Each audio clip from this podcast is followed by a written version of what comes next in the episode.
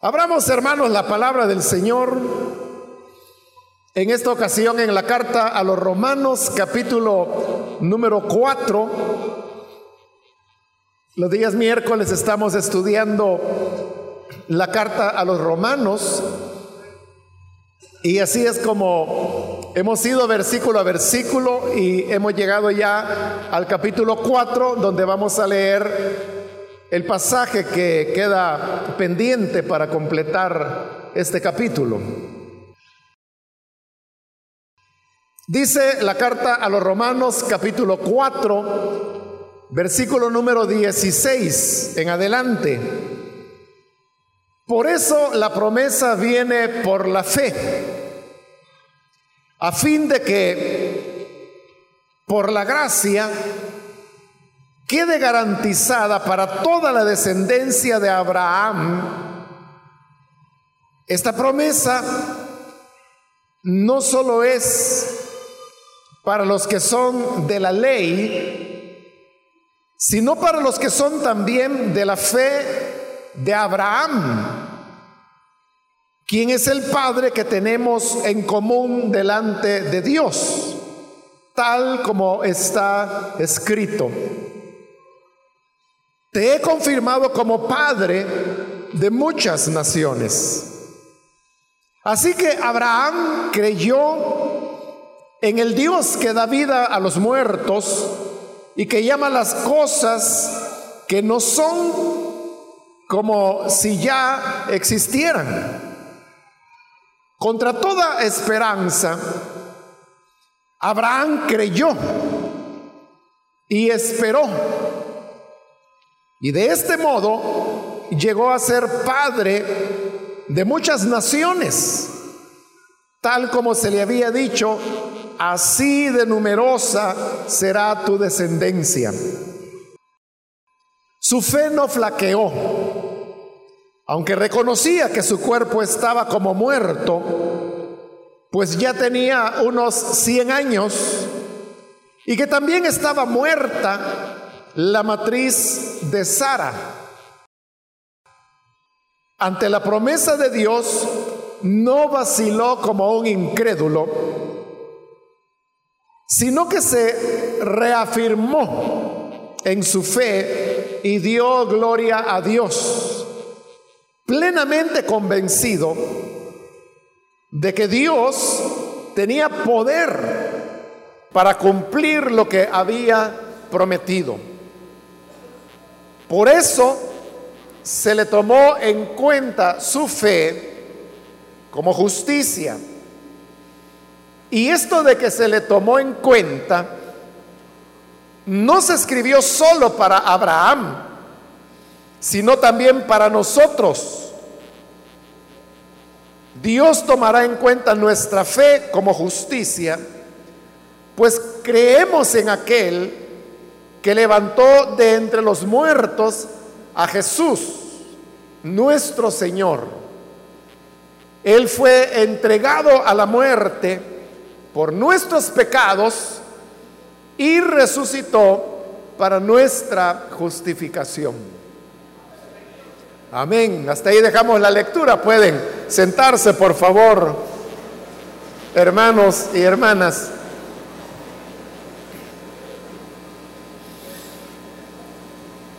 Nos encontramos en este capítulo 4, donde Pablo ha comenzado a dar ejemplos tomadas, tomados de las escrituras del Antiguo Testamento, que ilustran cómo aún en el pasado las personas llegaron a tener la salvación por medio de la fe y no por medio de las obras. Y el ejemplo más grande que Pablo podía poner era el de el mismo Abraham, el cual, como explicamos en ocasiones anteriores, los israelitas lo consideraban como el padre de la nación y le daban un lugar de preponderancia, de manera que ellos tenían la enseñanza que al final de los tiempos Abraham habría de estar a la puerta del lugar de condenación para que ningún judío que estuviese circuncidado entrara en ese lugar de perdición eterna. Esa era la idea que ellos tenían sobre Abraham. Pero ahora Pablo, utilizando las mismas escrituras, demuestra que Abraham no fue salvado por medio de la circuncisión, pues él mismo ha enseñado, y ese fue el argumento que vimos en la última ocasión, que Abraham recibió la promesa de que sería padre de multitudes años antes de ser circuncidado. De tal manera que la promesa él la recibió simplemente por el creer, por la fe. Y años después, cuando él fue circuncidado, esa circuncisión no es el elemento decisivo por el cual Dios lo consideró justo, sino que la circuncisión fue solo un símbolo externo de la fe que él años antes había tenido y que por esa fe él había sido declarado justo delante de Dios. Pues su fe Dios se la tomó a cuenta como que si fuera muchas obras rectas que él había hecho. En esa línea de pensamiento es que estamos cuando en este versículo 16 Pablo prosigue diciendo, por eso la promesa viene por la fe. La promesa que le fue dada a Abraham, que en él serían benditas todas las naciones de la tierra. Esa promesa dice que se alcanza por medio de la fe. En este momento Pablo solo está haciendo mención del tema de la fe y lo está relacionando con la promesa y con la gracia de Dios.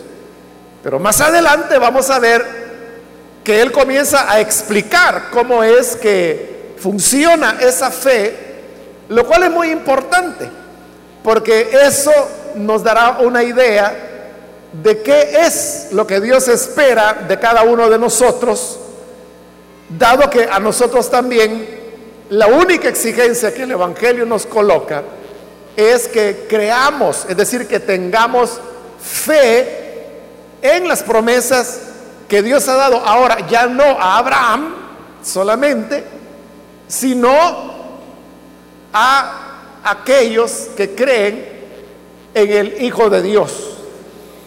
De manera pues que dice que esa promesa viene por la fe a fin de que por la gracia quede garantizada para toda la descendencia de Abraham. Esa promesa de salvación quedó garantizada, dice que por gracia. Y gracia lo que significa es que una persona recibe algo que no merece. Gracia habla del favor de Dios, de la bondad de Dios, del amor de Dios, incluso habla de la hermosura de Dios, porque la palabra caris, que es la que se traduce gracia, significa todo eso, eh, bondad, hermosura, eh, rectitud, corrección, o sea, todas esas ideas son las que están envueltas dentro de la palabra gracia.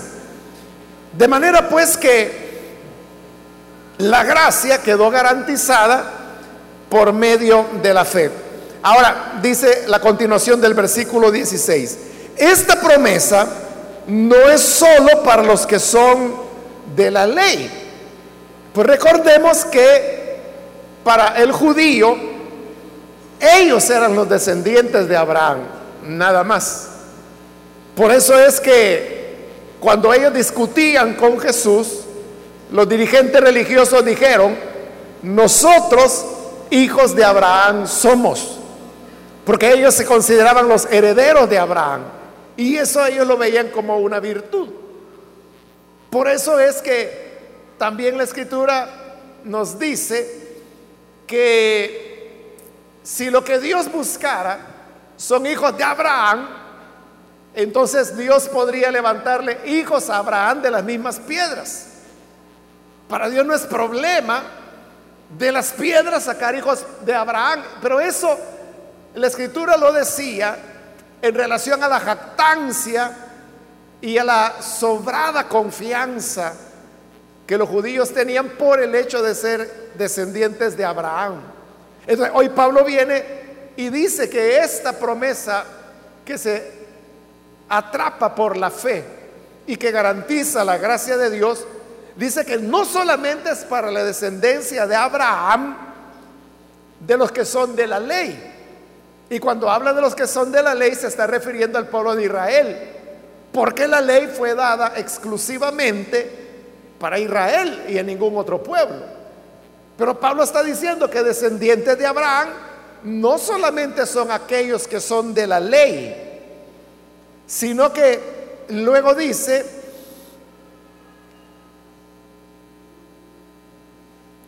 sino para los que son también de la fe de Abraham, quien es el Padre que tenemos en común. Entonces está hablando de dos pueblos. Pablo, por un lado, de los que son de la ley, y el otro pueblo es de los que son de la fe de Abraham.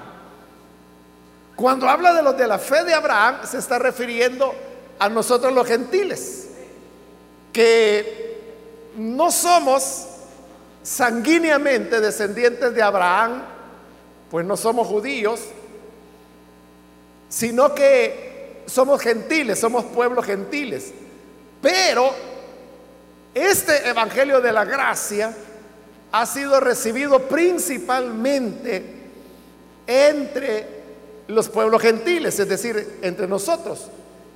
Pero cuando creemos al Evangelio, creemos por medio de la fe. Y cuando creemos por la fe, estamos haciendo exactamente lo mismo que Abraham hizo que Dios le dio una promesa y Abraham la creyó por la fe. De igual manera, Dios nos da a nosotros una promesa de salvación ahora y nosotros la creemos por la fe. Eso es lo que nos convierte en hijos de Abraham, porque estamos haciendo lo mismo que él hizo. Por eso termina el versículo 16 diciendo que Abraham es el padre que tenemos en común. Tenemos en común con los que son de la ley. Porque para ellos Abraham es su padre. Mas para nosotros Abraham también es nuestro padre. Porque hemos creído como él creyó.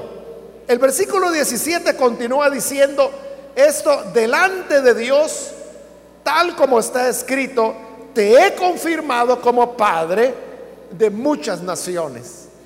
Ahí Pablo está haciendo una cita de lo que hoy es el capítulo 17 de Génesis y donde precisamente Dios le dice esas palabras a Abraham. Yo te he confirmado como padre de muchas naciones. Cuando Dios le dio esa afirmación a Abraham, ahí estaba muy claro de que él iba a ser padre no solamente de una nación, que era Israel, Dios habló en plural. Le dijo que lo había confirmado como padre de muchas naciones. Israel es una de esas naciones. Pero estamos todas las demás naciones que también Dios le dijo a Abraham que sobre nosotros Él lo afirmaba como padre. De manera que en esas naciones están, hermanos, todos los demás pueblos, todas las demás familias que no son de Israel y que pertenecen a los pueblos gentiles.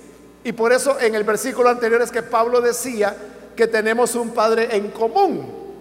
Y este es Abraham.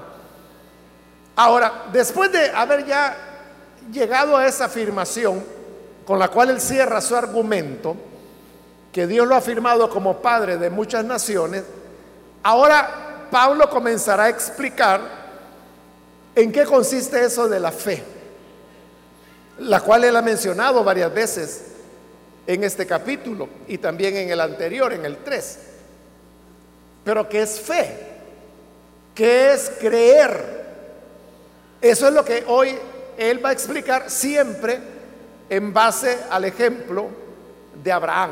Y comienza a la mitad de este versículo 17, cuando dice, así que Abraham creyó en el Dios que da vida a los muertos y que llama las cosas que no son como si ya existieran.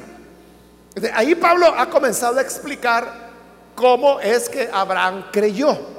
Y eso es importante, porque hace unos minutos acabo de decirle que así como Abraham recibió una promesa y Abraham la creyó, nosotros también hemos recibido una promesa de parte de Dios a la cual también hemos creído. Así como él tuvo fe, nosotros también tenemos fe. Por eso, al preguntarnos, ¿cómo funciona la fe? ¿Cómo opera la fe? ¿En qué consiste la fe? Pablo lo explica sobre la base del ejemplo de Abraham. Y eso tiene mucho valor porque entonces aquí se nos va a explicar exactamente en qué consiste creerle a Dios para salvación. comienza diciendo que Abraham creyó, es decir, tuvo fe, pero tuvo fe en aquel Dios que da vida a los muertos y que llama a las cosas que no son como si fueran. Recuerde que Dios le habló en una noche a Abraham y le dijo que saliera fuera de su tienda y que contara las estrellas. Abraham no pudo porque las estrellas resultaban ser incontables. Entonces fue que Dios le dijo, mira, así como es de numerosa las estrellas en el cielo, así de grande será tu descendencia, será innumerable, no se podrá contar. Entonces dice la palabra que Abraham le creyó a Dios. Y como le creyó, eso le agradó tanto a Dios que esa fe Dios se la puso a cuenta como que si Abraham había sido un hombre muy justo. La fe lo justificó. Y ahí es donde en ese agrado Dios le dijo a Abraham que él ya no se llamaría Abraham, que era su nombre en realidad y que ya nadie le iba a llamar Abraham, sino que él se llamaría Abraham. Entonces, Abraham lo que significaba era que él era un príncipe, pero Abraham lo que significa es que él era un padre exaltado. Es decir, Dios le estaba poniendo a Abraham el nombre de padre. Pero ¿por qué Dios lo llamaba padre si él no tenía ningún hijo? Esa, hermanos, es la palabra que hoy Pablo está diciendo. Y es que Dios llama a las cosas que no son como si fueran. Dios le dio a Abraham el nombre de padre cuando él no tenía ningún hijo. Entonces él se llamaba padre exaltado y no era padre, no tenía hijos. Dios estaba llamando lo que no era como que sí era. Pero luego a la esposa de Abraham también le cambió el nombre. Ella se llamaba Sarai y Dios le cambió el nombre por Sara. Sara lo que significa es princesa. Pero a partir de ese momento, Abraham comenzó a llamar a su esposa Sara. Entonces, él la llamaba princesa. Y se puede usted imaginar que Abraham está fuera de su tienda y Sara está dentro de ella. Y que la gente está viendo y que de repente Abraham le dice, mira, princesa, puedes venir por acá. Y cuando la gente oye que él está diciendo princesa, Puede venir, quizás se imaginan a una muchacha joven, bonita, una princesa, ¿no? Y cuando va saliendo la viejita de 90 años. Y la gente decía, que a ella le llama princesa. Pero es lo que dice Pablo acá, que Dios llama las cosas que no son como si fueran. Entonces, ¿Cómo opera la fe? La fe es esa que Abraham tuvo, que él aceptó lo que Dios estaba nombrando, aunque no era. A él le llamó padre y no tenía ni un hijo. A ella la llamó princesa y era una abuelita. Bueno, qué galán que hubiera sido abuelita, ¿no? La edad de abuela tenía, pero no tenía ni hijo. Porque ella era estéril, toda su vida había sido estéril. Exactamente, hermano, lo mismo es lo que Dios hace hoy. Y es que al pecador le llama justo, lo llama santo. Jesús relató una parábola. Él dijo que habían dos hombres que fueron el mismo día a orar al templo. Uno de ellos era un fariseo, que era la gente más religiosa que había en la época de Jesús. Y el otro era un cobrador de impuestos que se consideraba en la época los más grandes pecadores que había. El fariseo, como se consideraba muy religioso, él estaba de pie delante de Dios y él oraba diciendo, Dios, te doy gracias porque yo no soy un mentiroso, yo no soy un ladrón, yo no soy un adúltero, ayuno dos veces por semana, doy los diezmos de todo. Esa era la oración de él. Pero el cobrador de impuestos, que era un pecador, ni siquiera había querido acercarse al templo, sino que se había quedado a una distancia. Y desde esa distancia ni siquiera quería levantar la mirada hacia el templo sino que con su rostro hacia abajo, mirando al piso, se golpeaba el pecho y decía, Dios, sé propicio a mí que soy pecador. Eran diferentes las oraciones. El religioso decía, Señor, te doy gracias porque no soy malo. Y el publicano decía, te pido misericordia porque soy pecador. Entonces luego dijo el Señor, los dos terminaron la oración y digo, este, refiriéndose al religioso, volvió a su casa igual como había venido. Pero el cobrador de impuestos regresó a su casa justificado, es decir, salvado. Iba declarado justo. Dios ahí está llamando a lo que no es como si fuera. Porque ¿qué era ese hombre?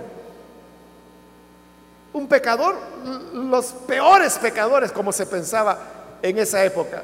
Pero Dios que está diciendo que él era justo,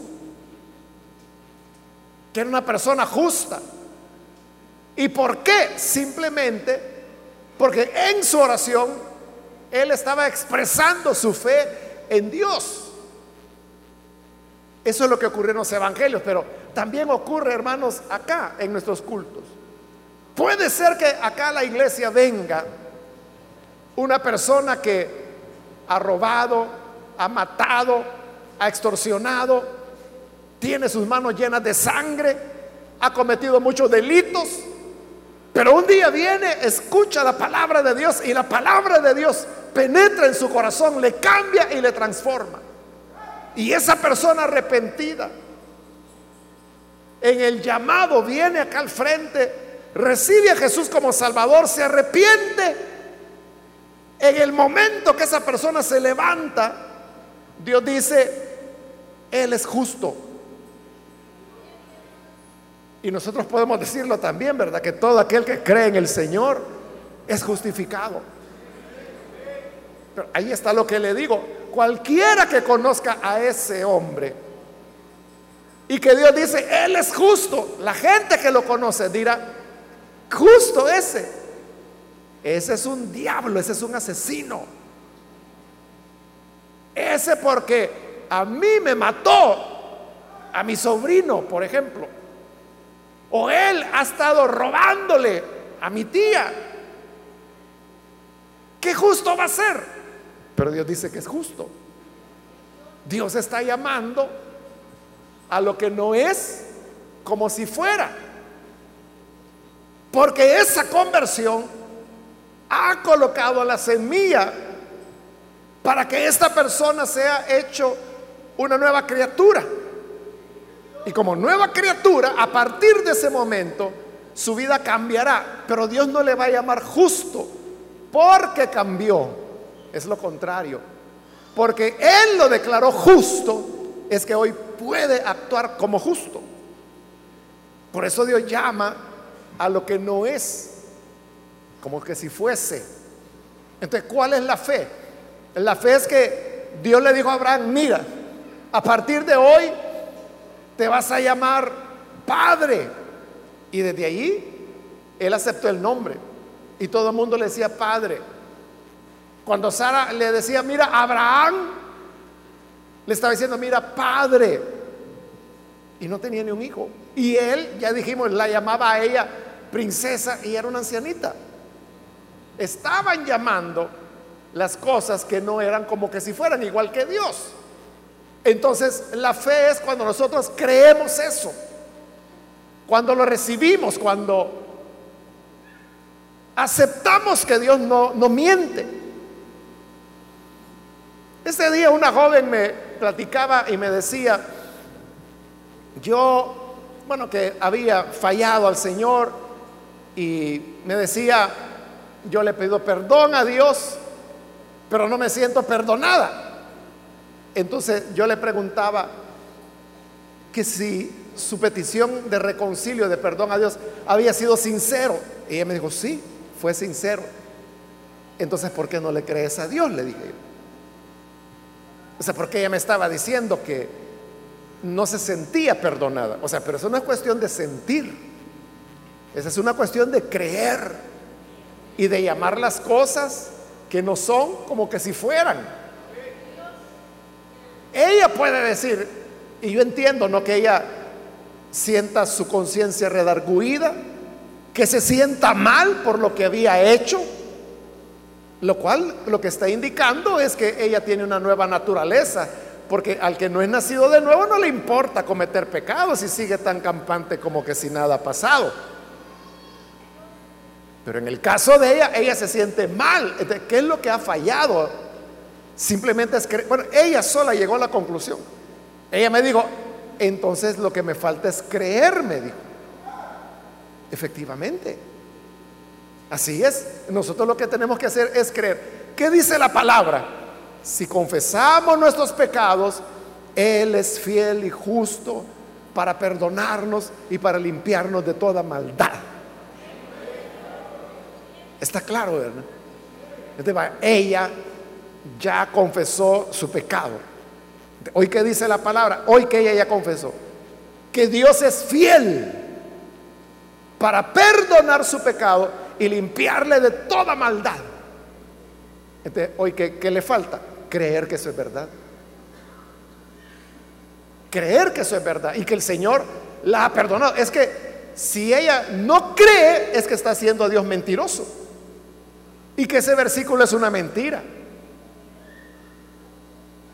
De la fe de Abraham nos enseña que creer en la palabra es cuando, igual que Dios, llamamos a las cosas que no son como que si fueran. Versículo 18 continúa diciendo, contra toda esperanza, Abraham creyó y esperó. De este modo llegó a ser padre de muchas naciones, tal como se le había dicho, así de numerosa será tu descendencia. Se nos dice que Abraham creyó contra toda esperanza. Es decir, humanamente no había ya ninguna esperanza que se cumpliera lo que Dios le había dicho a Abraham. Lo que le había dicho es que él sería padre de multitudes. Pero después de que Dios le dijo eso a Abraham, pasaron 20 años. Y en esos 20 años él llegó a ser de 100 años de edad. Y su esposa, Sara, llegó a cumplir los 90 años de edad. Entonces cada vez había menos esperanza. Pero dice la escritura que Abraham creyó contra toda esperanza. Aunque todo, todas las evidencias mostraban, voy a decir así, la imposibilidad de la promesa de Dios contra todo pronóstico. Abraham creyó y esperó. Y esperó 20 años. Entonces la fe es una fe que nos hace ser perseverantes también. Porque a veces nosotros decimos, mire, es que ya pasé orando dos semanas y Dios quizás no me va a responder. Dos semanas, y eso no es nada. Abraham esperó 20 años. Y porque esperó, llegó a ser padre de multitudes. Se cumplió la palabra. La palabra, a pesar que no había ninguna esperanza, contra toda esperanza, dice. Abraham creyó. Entonces, a veces, hermanos, puede ser que no haya ninguna esperanza. Y que uno diga, es que esta persona es un borracho, es un drogadicto, es un arruinado, nunca ha trabajado, lleva 40 años ya de vida y este jamás ha trabajado. De la escuela se escapó para irse a tomar con sus amigos. ¿Qué remedio va a tener esta persona? O hay gente que dice, bueno, que, que todos se pueden recuperar, excepto, dicen, el ladrón. El que es ladrón, ese va a seguir robando. Y yo me acuerdo de un hermano que hace años me dijo eso, que el que es ladrón me dice, él era cristiano. Pero aunque era cristiano me decía, aunque vaya a la iglesia, me decía, el que es ladrón siempre lo va a seguir siendo. Y hasta utilizó ese dicho, ¿no? Que hay que gallina que pique el huevo aunque le quemen el pico. No tiene remedio. eso es lo que él me dijo. Pero eso es el creer, la fe es aquella que va contra toda esperanza. Que aunque no hay ni la más pequeña evidencia de que la palabra de Dios se va a cumplir, la fe es aquella que sigue creyendo y esperando. A veces los hijos se descarrían y hay padres, madres de familia que están orando por sus hijos. Y saben que sus hijos andan en malos caminos, en alcohol, en drogas, quizás están involucrados en delitos. Pudiera ser que andan en pandillas, los hijos, las hijas. ¿Y qué esperanza le queda a esta madre, a este padre? La fe. La fe de Abraham que contra toda posibilidad creyó en Dios. Y vea, cada día que pasaba, él se iba poniendo más viejo. Y no solo él, su esposa. Sara cada vez era más y más vieja. Pero aunque las cosas iban empeorando, día tras día, día tras día, año tras año, y fueron 20 años, él siguió creyendo y esperando. Amén. Gloria a Dios. Entonces, la fe por la cual recibimos la promesa de Dios es aquella que nos hace creer contra toda esperanza, contra toda posibilidad. Aunque haya, hermanos, cero posibilidades, como Saulo, que perseguía a la iglesia, maltrataba a los creyentes, los torturaba, los colocaba en la cárcel. Y cuando el Señor lo salvó, ni los creyentes creían en Él. No querían juntarse con Él porque le tenían miedo. Hasta que aparece Bernabé. Y Bernabé platica con Pablo. Pablo le cuenta de su conversión. Entonces Bernabé va a la iglesia en Jerusalén y le dice, miren, Él ya es hermano. Ya tuvo una transformación, ya fue salvado. Entonces lo trajo, lo conectaron. Y así la iglesia se quedó admirada y todos decían, aquel que perseguía este evangelio ahora lo predica. Y todos quedaban admirados. porque aunque vayamos contra toda esperanza, todas las cosas son posibles para Dios.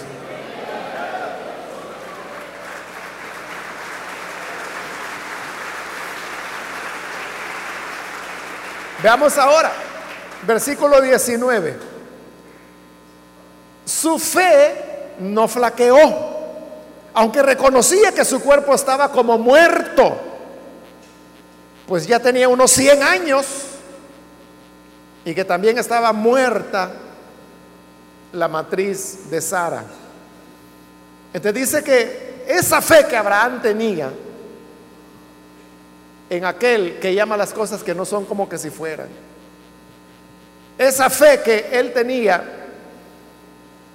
en que contra toda esperanza Dios podía cumplir su promesa. Es una fe que Abraham cultivó. La fe, hermanos, es como una planta. Una planta para que pueda crecer y ser fuerte, ser saludable, necesita aire, necesita agua, necesita luz solar, necesita que en la tierra en la cual está plantada hayan los nutrientes que necesita. Entonces cuando uno cuida el sol, el aire, el agua, abono si se necesitara, esa planta crece muy bien. Igual es la fe. La fe es algo que tenemos que cuidar, proteger y alimentar. Abraham creyó, pero dice que Abraham no debilitó su fe. ¿Cómo se debilitaría una planta?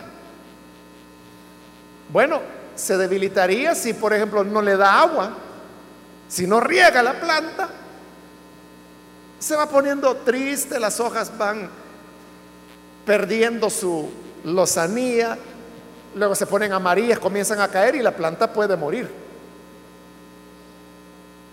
usted está debilitando, está haciendo flaquear la planta. O si usted la coloca en una habitación donde no hay luz solar, las hojas que eran verdes irán perdiendo el color verde y luego se irán tornando amarillentas, luego podrían ser ya casi como blancas y mueren.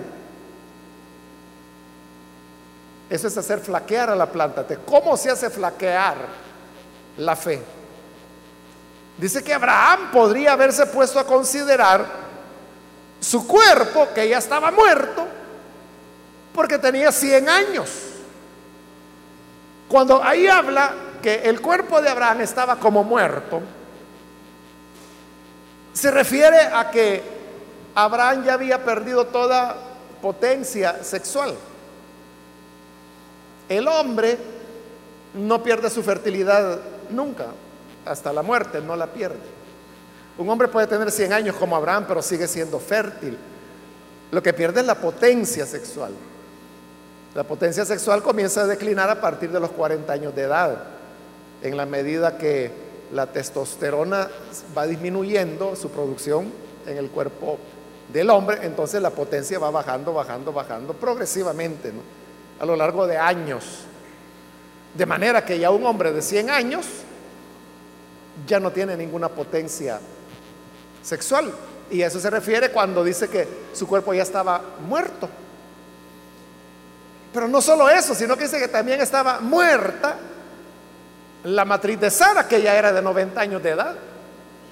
Y Sara había sido joven, como Abraham también fue joven en su época, ¿no? Y ellos se casaron siendo jóvenes como era la costumbre en la época, ¿no? Que la mujer se casaba entre los 13 y 14 años de edad y se casaba con hombres que eran mayores, ¿no? Esa era la costumbre en el Medio Oriente y la sigue siendo aún al presente. Esto significa que en su juventud, parte de su adolescencia y de su juventud, nunca Sara concibió porque era estéril. Pero ahora ella tiene 90 años y dice que su matriz estaba muerta, es decir, en ella ya no había el ciclo menstrual. Hermano, ella la menopausia ya como tres veces la había pasado la viejita, ¿no? No una vez, sino que como tres veces. Entonces, ya su matriz estaba muerta. Entonces, si Abraham se hubiera puesto a pensar eso, dice, su fe hubiera flaqueado.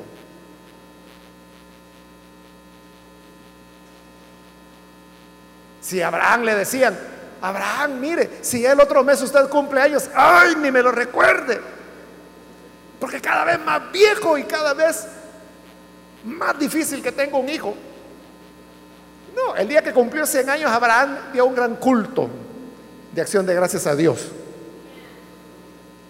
Porque él no tenía, no iba a hacer flaquear su fe, pensando en que su cuerpo estaba ya como muerto, que ella era un anciano, que su esposa era estéril, que su ciclo menstrual hacía como 60 años que había sido el último, que ya había pasado tres menopausias, que era estéril, que su matriz estaba muerta.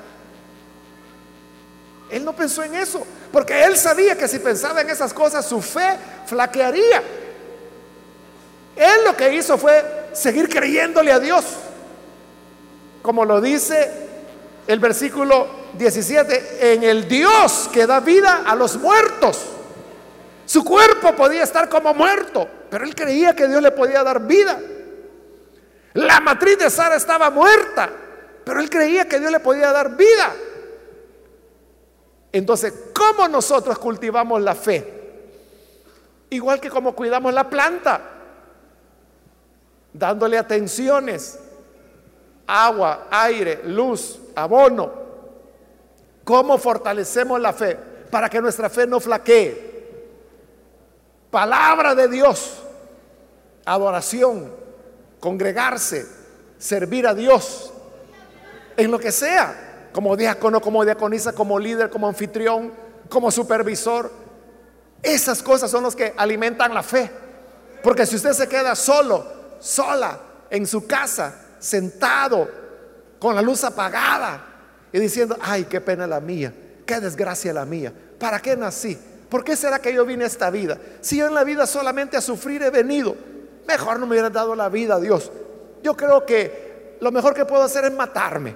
Yo mejor ya no voy a ir a la iglesia porque quizás Dios ni existe y si existe no me toma como hijo porque yo cada vez me veo más desalentado, la cosa va peor, cada vez me duele más, ya tengo tres enfermedades. Ay Dios, esa persona se va a morir sino de la enfermedad, de esa mentalidad negativa que tiene.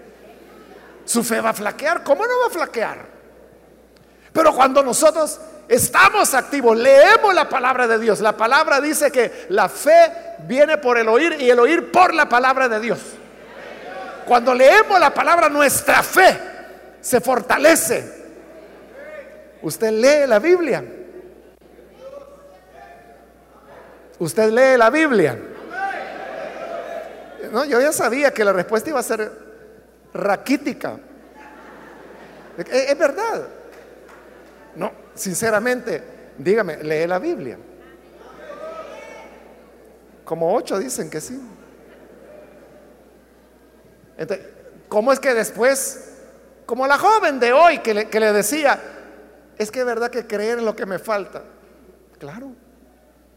¿Por qué no cree? No conocen la palabra. De leer la Biblia, hermanos, no es los versículos que leemos aquí antes de un mensaje.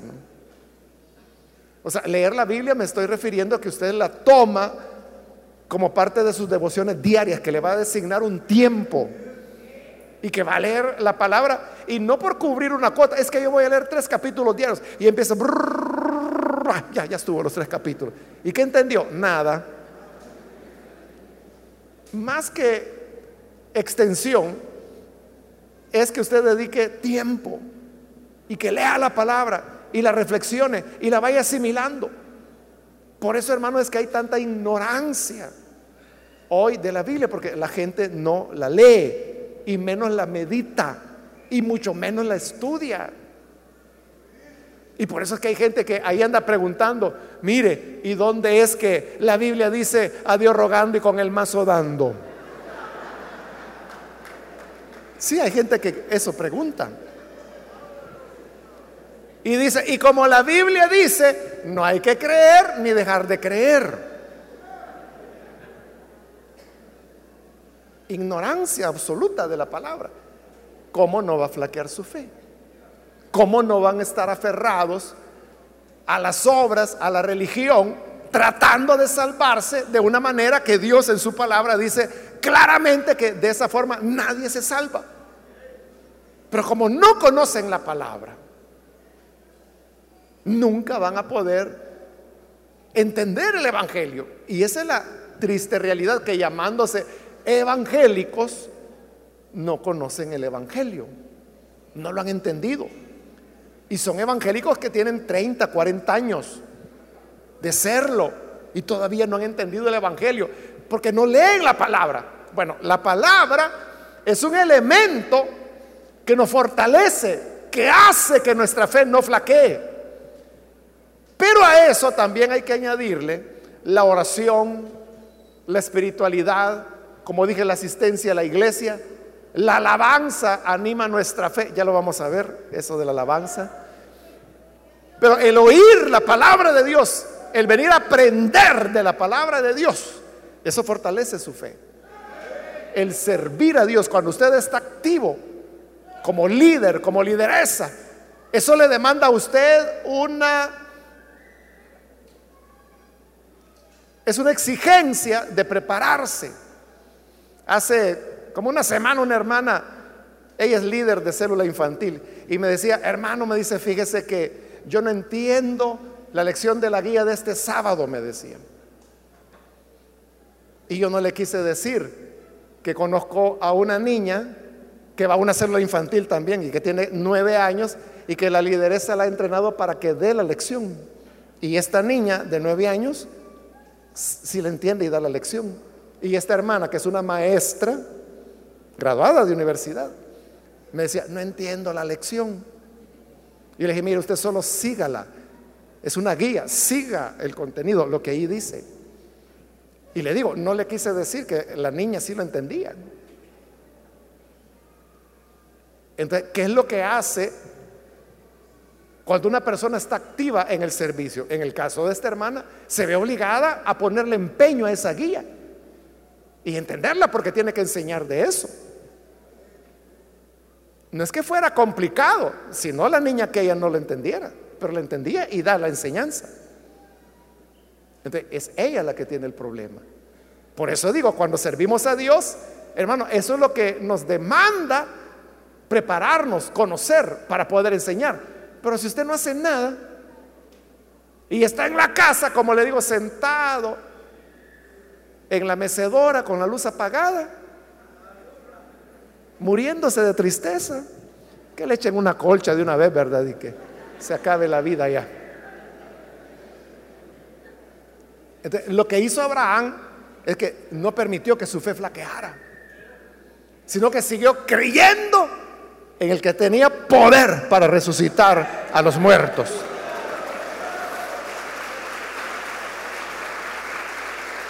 Ahora vea, en el versículo 20, ante la promesa de Dios, no vaciló como un incrédulo, sino que reafirmó su fe.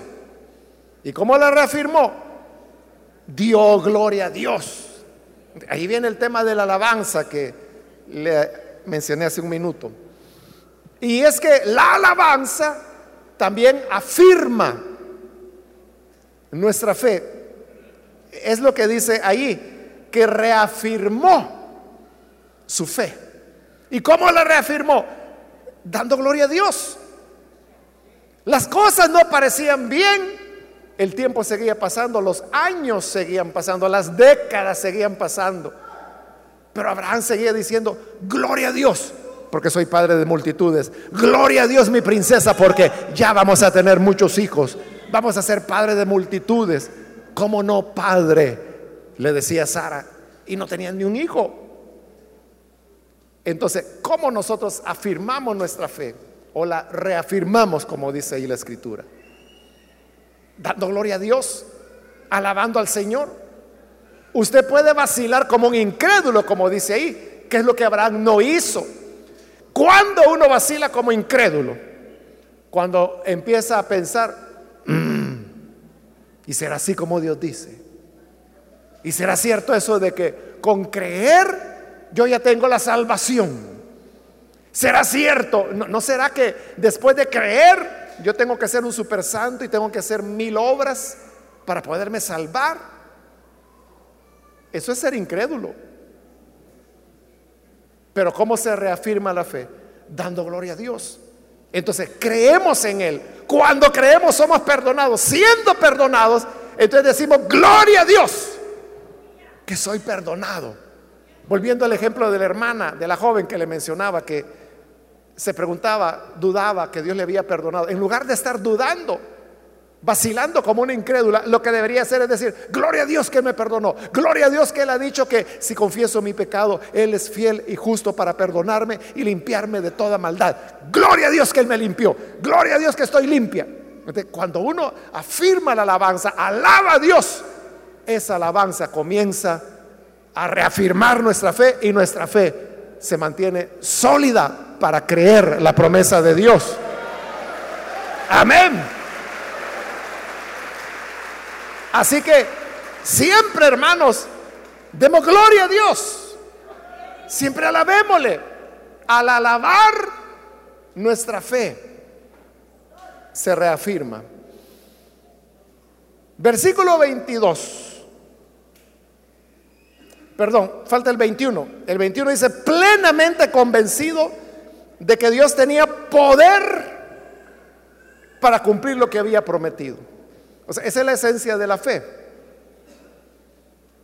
Estar plenamente convencido que Dios tiene poder para cumplir lo que Él prometió.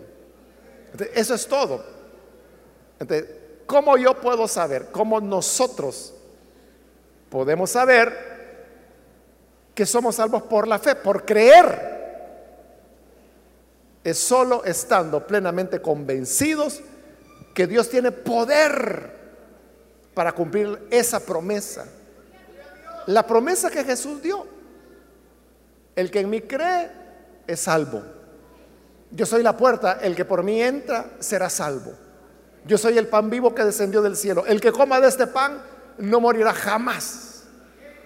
El que beba del agua que yo le daré no tendrá sed jamás. Son promesas del Señor. Yo soy la vid verdadera. Apartados de mí nada pueden hacer. son promesas que nosotros debemos creer que Dios es poderoso para cumplirlas.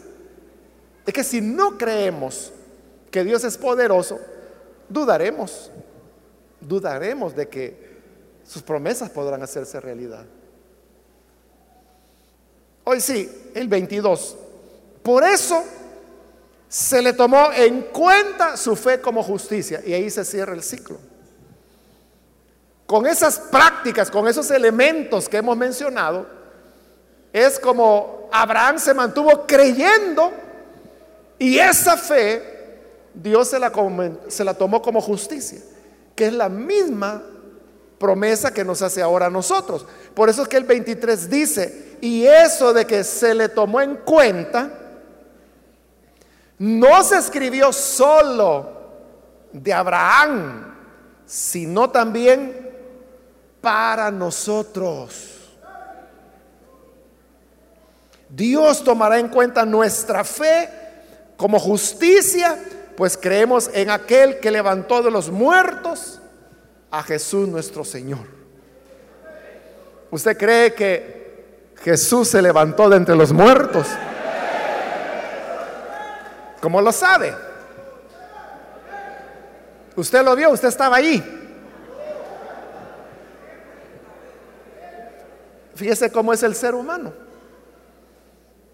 Usted me acaba de decir que cree que Dios levantó a Jesucristo de entre los muertos. Y no lo vio, no estuvo ahí. Pero lo cree. Lo cree firmemente.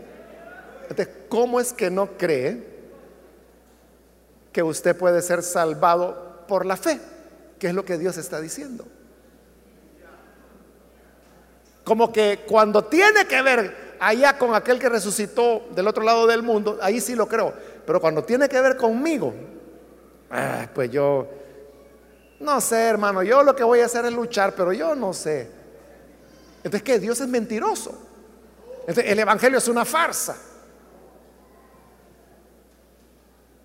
Pero Abraham estuvo plenamente convencido y por eso dice, su fe Dios se la tomó como justicia. Y luego dice Pablo, y no solo a él, sino que todo aquel que cree, Dios le tomará también su fe. Se la pondrá cuenta como que si fuera justicia. Y termina con el versículo 25, refiriéndose a Jesús, Él fue entregado a la muerte por nuestros pecados y resucitó para nuestra justificación. Acaba de decirme que usted cree que Jesús resucitó. Pero ¿qué significa esa resurrección? Ahí lo está diciendo Pablo. Murió por nuestros pecados, resucitó para nuestra salvación. Me acaba de decir que usted cree que Él resucitó. él resucitó para asegurar nuestra salvación. Entonces, ¿por qué duda? porque duda que el Señor le ha perdonado, porque cree que todavía tiene que caminar de rodillas sobre maíz o maicillo por cuatro kilómetros con una piedra al hombro y una candela en la mano para que Dios le perdone. ¿Por qué no creerle a Él? Si Jesús ya resucitó. Y al resucitar él nos justificó, nos salvó. Eso ya está hecho. No es algo, hermano, que a ver cómo salimos allá en el día final. Es que en ese día van a haber sorpresas, dice la Biblia. Sí, ¿verdad? Sí lo dice en el libro de Inventos, capítulo 2, versículo 3. Ahí lo dice. Que van a haber sorpresas. La Biblia no dice que van a haber sorpresas. La Biblia lo que dice es, el que cree no vendrá a juicio. Ya pasó de muerte a vida. Eso es lo que dice la Biblia.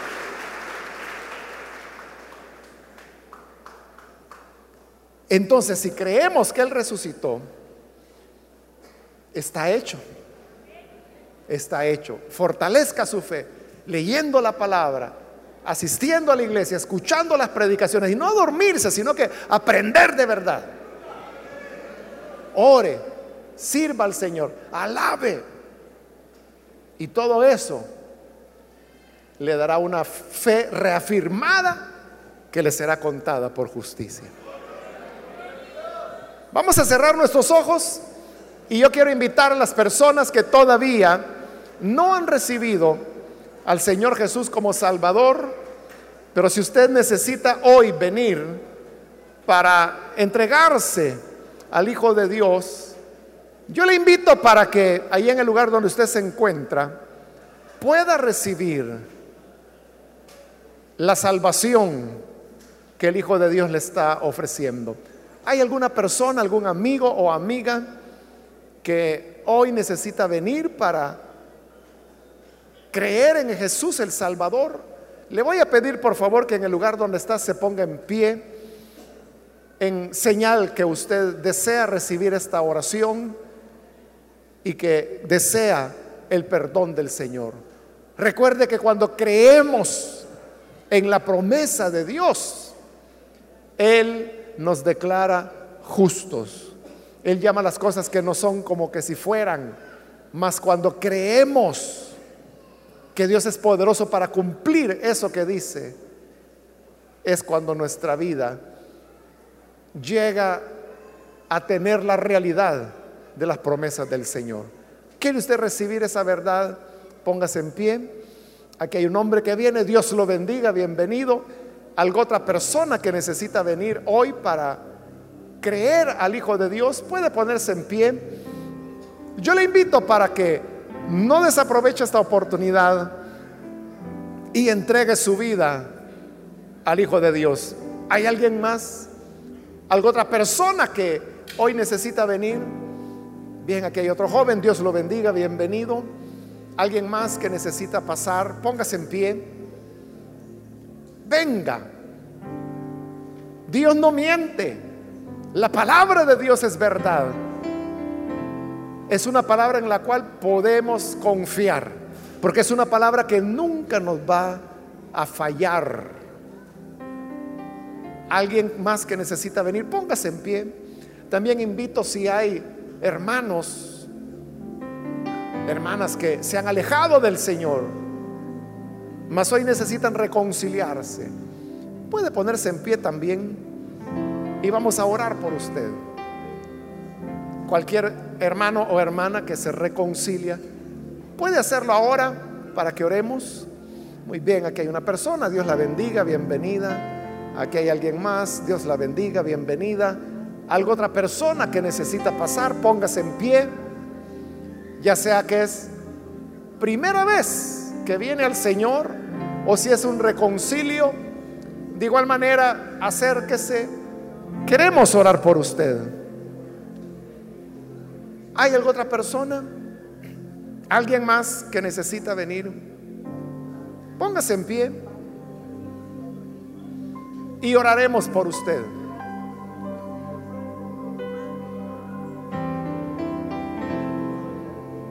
¿No hay nadie más? Estoy terminando aquí la invitación.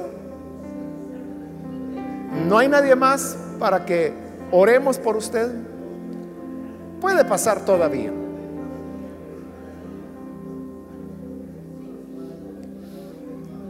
A usted que nos ve por televisión también le invito para que se una con las personas que están aquí al frente en oración y reciba a Jesús en su vida.